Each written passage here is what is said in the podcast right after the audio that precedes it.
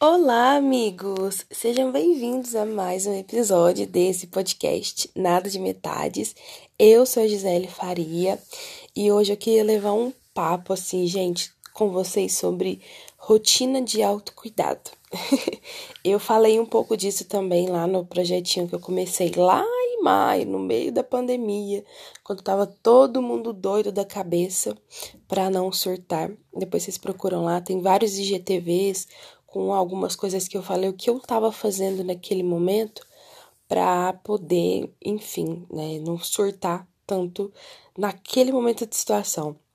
E é muito doido de pensar que, meu Deus, a gente já vai para outubro, né? Então foram aí vários meses dentro de casa, fazendo muitas coisas, muitos estudos, assim, eu tentei, né, assim, não surtar se estou aqui aparentemente venci o surto do momento, mas assim, é muito doido de pensar que agora, outubro, o ano já tá acabando. E aparentemente é, as pessoas não estão mais tão preocupadas com o Covid, né? A galera meio que falou: ah, ligou o foda-se real real, real. E um fato interessante que eu vi num TikTok, ah, eu não vou saber qual que é o arroba do menino. Eu sempre gosto aqui de trazer, sabe, referências, informações, tudo que eu vejo, porque hoje em dia na internet você pegar tudo, né, e copiar e fingir que essa é, é normal. É super normal, mas eu gosto de dar o arroba, até porque a ideia é, é foda quando as coisas, né, não saem assim da sua cabeça. Enfim, é, eu não sei o arroba do garoto lá do TikTok. Foi, eu fui, tava rolando o feed, né? Porque assim, gente, uma das coisas. Eu já vou começar aqui. Uma das coisas que eu fiz para não surtar nessa pandemia no momento de isolamento social foi baixar o TikTok e me divertir horrores com aquele aplicativo. É muito legal. Não estou sendo paga aquelas, né? Ai, meu Deus. Não estou sendo paga para falar, porque a gente tem que anunciar, né? Agora que esse povo, essa galera anuncia, né? Tipo assim, quando é propaganda, a gente tem que anunciar, tá na lei, tá, meninas? Tudo pau. E meninos também, e meninas também. Então, aí é, eu baixei o TikTok, é um aplicativo bem interessante, só que servia tanto para assim desanuviar a mente. Era tão legal assim. Era não, ainda é. Meio que se transformou num negócio ali, enfim, né? Quando a gente, quando eu baixei, gente, era para aprender as dancinhas e fazer dublagem. E é o que eu faço até hoje. Mas tem uma galera que tem um negócio muito doido lá. E esse cara, ele tava contando sobre um professor de psicologia, né? E ele falou assim, ele já começa o vídeo falando assim: por que a galera não tá ligando mais pro coronavírus? E aí na experiência esse professor, né, mostrava uma imagem, duas imagens e é, a primeira imagem tinha uma igual à outra na segunda, enfim. O estudo mesmo era o seguinte: é, a sociedade, a galera que tava junto, né? Se uma pessoa pensa que, por exemplo, se uma pessoa pensa que o negócio não é tão preocupante, todo mundo meio que vai pensar igual. Então, foi isso que o cara disse, né? Que o cara falou que o professor mostrava duas imagens e falava assim: qual o da primeira imagem se correlaciona com a segunda. Obviamente, se a gente olhasse, né, nosso cérebro já ia reconhecer a imagem lá era a C. E aí ele falou que depois ele fez um estudo com alguns atores e tal, para eles falarem que era diferente. E a gente meio que vai no bando, né? Não sei como que funciona, não sei o nome técnico desse estudo, mas eu achei muito interessante porque foi exatamente isso que aconteceu eu me lembro do surto, do pavor, do medo, né, das mortes choradas da Itália lá no começo da pandemia, lá em maio, e o que a galera, né, virou hoje em dia que o povo ligou o foda-se, gente, o negócio não acabou, as mortes não diminuíram. E a galera meio que, ah, tá bom, né? Foda-se. É muito doido de acompanhar isso. Enfim, como eu já disse, viver a história não é muito legal, não, não, não é gostosinho, não, tá? Não é não. Já vou deixar aqui registrado posteriormente que não é legal, mas é muito interessante acompanhar. Então, e eu tava reparando isso, tipo, a rotina, rotina de autocuidado que eu meio que desenvolvi ao longo desses, desses meses, porque eu fiquei em casa, né? E eu fui, eu tava, tava seguindo a minha vida normal, como, sei lá, 90% dos brasileiros. E aí eu fui dispensada de um trabalho que eu tava fazendo, fui dispensada e a partir daí fiquei em casa.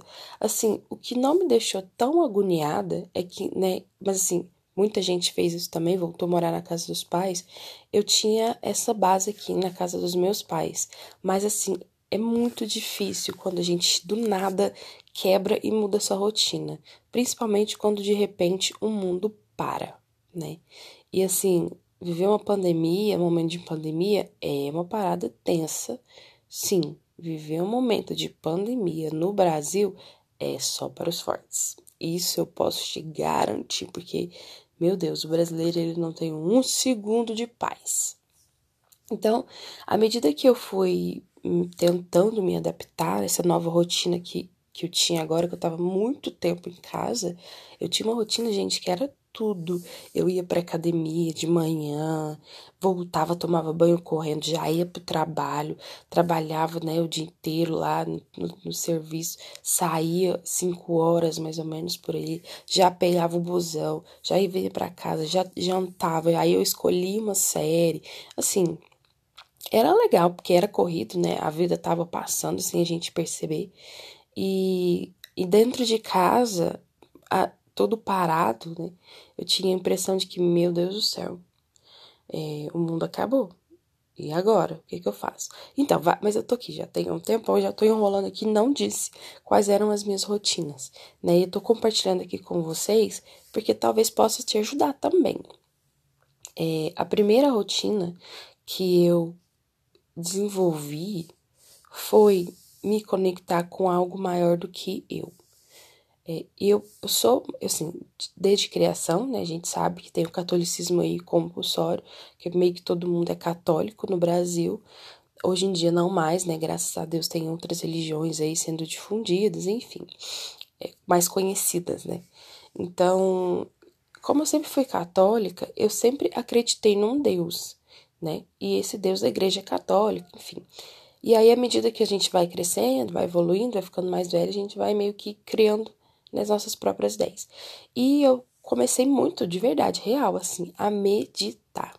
Comecei a meditar, tentei, né, buscar ali uma atividade física, porque fazer exercício físico para mim é uma terapia ainda que não seja para buscar um corpo perfeito, emagrecimento, nada disso. É só porque o meu corpo pedia muito. Eu comecei a perceber, eu comecei a me estudar muito. Eu comecei a perceber que o meu corpo pedia para ser movimentado, porque não foi feito para ficar deitado o dia todo. E era o que eu fazia muitas das vezes, assim, meu corpo doía, eu sentia dores no corpo. Ele tava meio gritando, falando, pelo amor de Deus, mulher, levanta dessa cama, desliga essa Netflix e vai fazer alguma coisa. E assim, me ajudou bastante. Alongamento pela manhã, beber bastante água, que já é normal, beber bastante água, me alongar todos os dias, sentar, respirar, meditar, escrever os meus sentimentos, o que estava passando na minha cabeça. E eu compartilhei isso com a galera também lá no meu Instagram.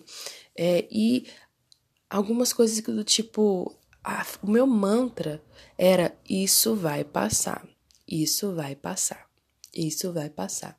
Então, nos momentos de surto real, que eu entrei nos momentos pesados de surto, assim, pesados, pesadíssimos. Surto mental, físico, tipo, meu corpo não aguentava mais ficar enfiado dentro de casa. E foi muito difícil. Não foi fácil, não. Foi bem complicado. E foi bem complicado.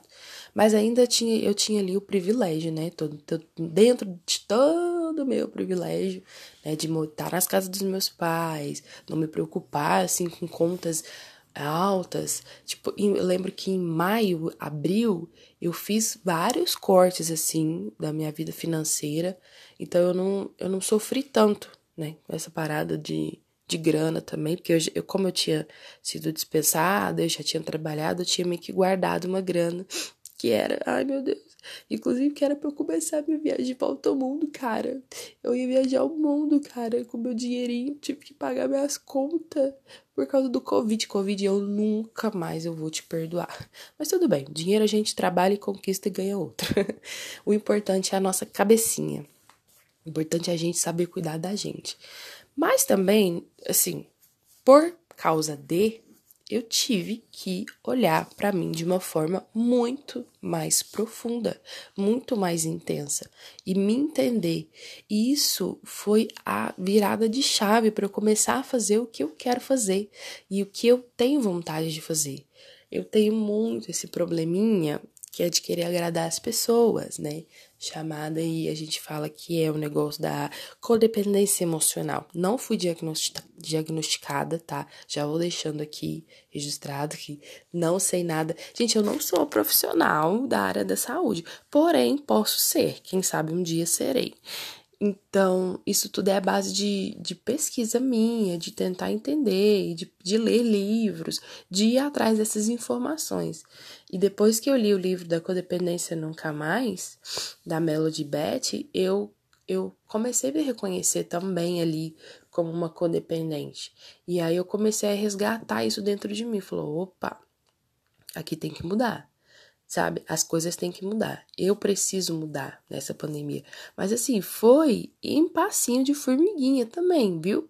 Porque teve dois, eu, eu vi assim, dois tipos de pessoas nesse momento de isolamento social, nesses primeiros meses, nesses primeiros três meses ali. Eu vi a galera que ficou extremamente super, ultra, mega produtiva e trabalhando que nem louco. E assim, só trabalho, trabalho, trabalho, sabe? Só trabalha, trabalha, trabalha, trabalho e procura trabalho e ficou desempregado e vai atrás de trabalho e se reinventa no próprio trabalho e mexe com home office e aquele negócio todo assim, a pessoa ficou doida do trampo e teve a galera como eu que foi para dentro, né? Que realmente não tinha como, eu tinha, eu tinha sido mandado embora. Eu mais sei lá quantos por cento dos brasileiros do, do país foi mandado embora, tinha sido mandado embora, minha rotina mudou toda. E ao invés de eu correr atrás da rodinha de novo, eu parei também. Ué, se todo mundo parou, eu parei. Então eu dei aquela paradinha e olhei para dentro de mim. E isso mudou tudo para mim a partir de agora, assim. Agora que a vida tá voltando ao normal e vamos é, acrescentar aí 15 mil aspas ao normal, porque não voltou nada ao normal, tem uma galera morrendo, o negócio tá bombando ainda, o negócio tá fervendo. É, agora sim eu tô começando a pensar em outras formas, né? Em outros meios de, enfim, de ganhar a vida. E, cara, eu pensei muito. O que eu já pensava antes é, foi mais intenso nesse momento de isolamento social sabe? Então, para mim foi muito importante. Eu tive, eu, eu, sinto que eu tive um crescimento, um amadurecimento muito é, intenso e poderoso. E às vezes eu até parava para pensar assim, poxa, mas eu não fiz porra nenhuma nesse tempo todo. 2020 foi um ano jogado fora, mas não foi. De fato, não foi. O que eu fiz com tudo aquilo foi me investigar e, me, e aprender sobre mim, meus sentimentos, a forma como eu penso e trabalhar coisas que eu queria já ter trabalhado, estudar e pesquisar coisas que eu queria já ter pesquisado, mas meio que não tinha tempo, sabe? Então eu fiz, eu fiz uma cacetada de curso grátis. Gente, eu fiz muito curso grátis, assim.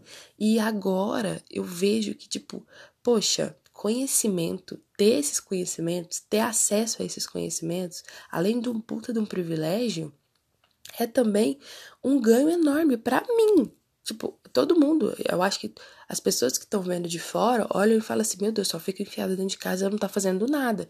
Mas eu tava, eu tava estudando, só que era coisas que me interessavam. E isso para mim foi libertador, foi libertador.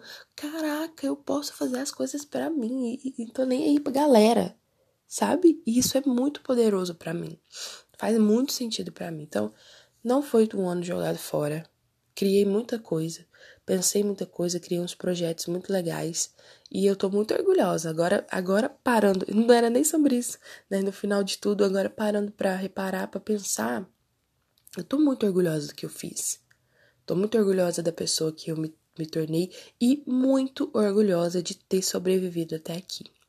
Então, o recadinho da Tia Gi hoje para você é que eu sempre falo isso também. Você, se você está aqui hoje ouvindo isso, é porque você sobreviveu aos seus piores dias. E isso é sim motivo de muito orgulho, é motivo assim de comemoração, porque a gente sobreviveu aos nossos piores dias e ainda a gente continua aqui. E tem muita, muita coisa boa para vir. A gente tem que acreditar do fundo do nosso coração que as coisas boas vão chegar, tá? Porque a gente merece. e porque a gente luta por isso também. Mas é isso, gente. Esse era o papo de hoje. Eu espero que vocês aí do lado daí tenham curtido, tenham gostado, tá? Lembrando para vocês aí, me sigam nas redes sociais, Gisele Faria 3, no Twitter, Gisele Faria 33. Eu não sou tão ativa no Twitter como eu era antigamente, mas se quiser trocar uma ideia, enfim, bora trocar ideia, bora conversar. Vocês sabem onde me achar tá? E se precisar de conversar, trocar ideia, eu estou aqui porque eu acho que cada dia mais era isso que eu vim fazer aqui, conversar com as pessoas. E olha que eu cheguei a achar que eu não gostava de gente, hein? Olha só, olha só a ironia. Oh well, ironia. Enfim, a hipocrisia. um beijo do fundo do meu coração e até o próximo episódio. Tchau, tchau.